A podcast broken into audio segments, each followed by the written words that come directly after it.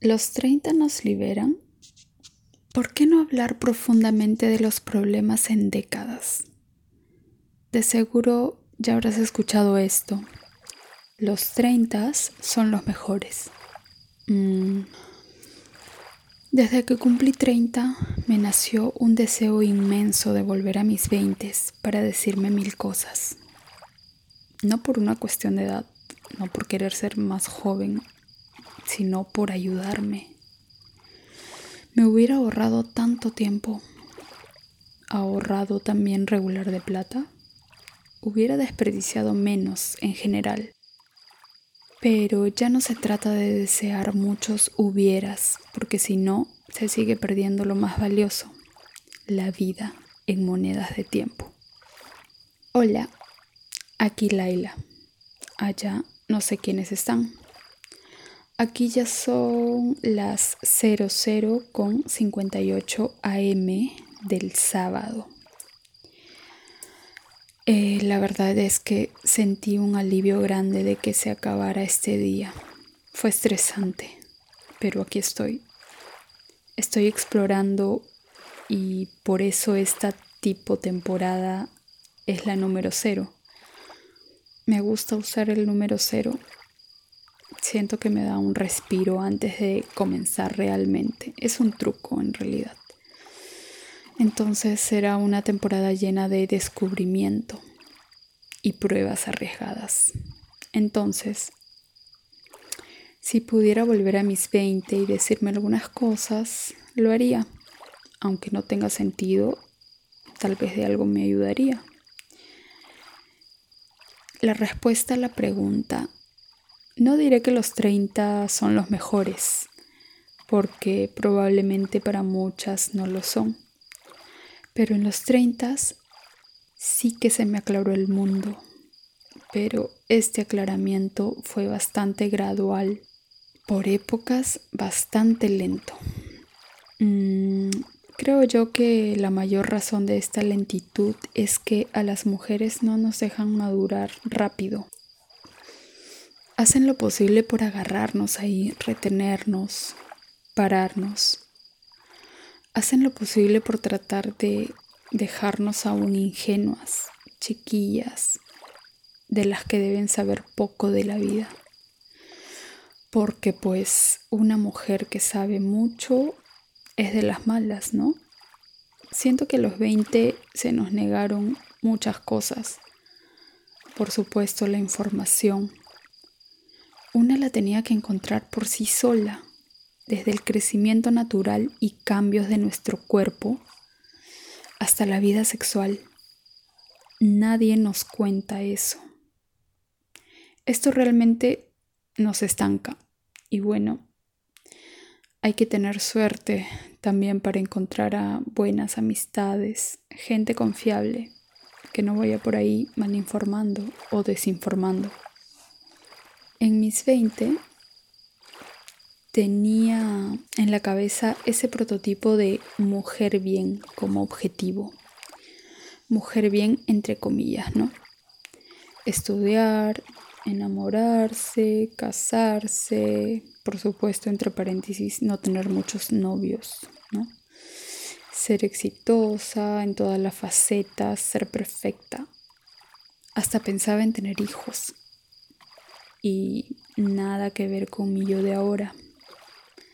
Los 30 me aclararon tanto el panorama que hoy soy cualquiera menos la de mis 20. Es cierto que tenía algo rebelde en el fondo, era contreras normalmente, pero siempre algo de afuera se encargaba de anularlo la familia, la escuela, la sociedad de este país, los medios, la publicidad. Siempre hay algo que te anulará en el momento en que sospechas que hay algunas normas que no están bien. Normas que van para ti, probablemente solo para ti.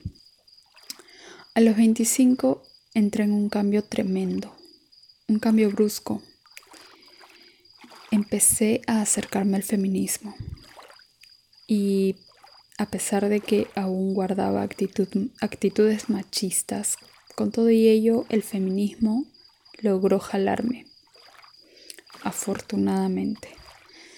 A los 25 una parte de mí ya podía tomar el riesgo. Todas esas todas esas voces externas ya no lograban agarrarme tan fuerte. Mis oídos estaban más abiertos que nunca a las voces de otras mujeres que se estaban haciendo más fuertes. Es que nos crían para ser débiles y protegidas, pero ya me estaba soltando, me estaba liberando, cortando cadenas o adelgazándolas. Ya había perdido casi en la mitad esa idea de ser mamá, por ejemplo. Estaba viviendo esa suerte de empezar a liberarme y digo suerte porque no todas podemos de la misma manera. A veces empezamos a librarnos, pero aparecen más problemáticas en nuestra vida que captan nuestra atención y nuestra energía se va en cosas como estudiar, tener la necesidad de trabajar para mantenernos, estudiar y trabajar a la vez, lidiar con problemas familiares o problemas emocionales, etc. Llevamos cientos de años siguiendo la misma guía de subordinadas y débiles, entonces comprenderán que no es fácil.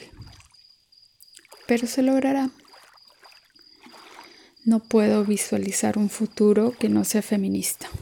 Tiene que ser. A los 25 también empecé a cuestionar mi camino laboral. Em, me volví independiente, muy arriesgada yo. A los 29 me repetí un poco.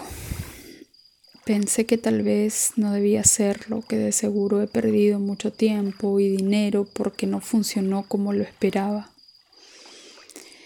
No fue mal, pero tampoco me fue bien. Pero ¿saben qué?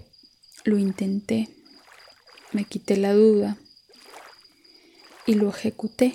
Aunque no funcionara, si me hubiera mantenido en el trabajo de la agencia que tenía en ese tiempo, de seguro también me hubiera arrepentido y pensado en que debí intentarlo, que fui una cobarde es que siempre faltarán muchas cosas en nuestras vidas, como dinero, tiempo, recursos.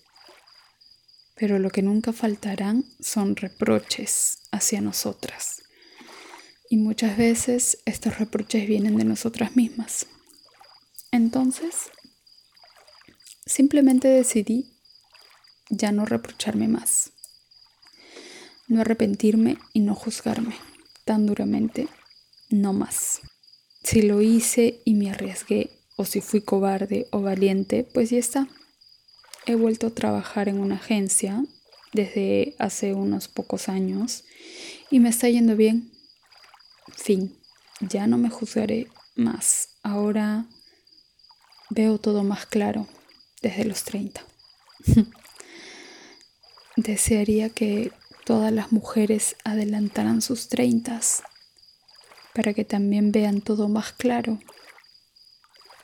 Pero es algo que no sucederá por arte de magia. Parece que venimos a este mundo para luchar por todo lo que necesitamos, desde un poco de respeto hacia nosotras hasta todos nuestros derechos y todos los derechos que posee un humano o humana. De hecho, esta lucha es cierta, la podemos revisar en la historia. Y así terminaré este capítulo. Era inevitable hablar de la liberación de la mujer. De seguro lo seguiré haciendo en varios capítulos. Mañana o más tarde despertaré muy animada para editar este programa y publicarlo. Espero que se escuche fuerte y claro pese a que ya es de madrugada. Es la 1 y 27 am y ya nos vamos. Bueno, digo nos vamos porque me gusta mucho hablar en plural, pero solo soy yo. Hoy no me dieron ganas de poner una canción al final del programa o tal vez en la edición lo haga. Y bueno, si llegaron hasta el final de esto, se los agradezco bastante. Buena noche.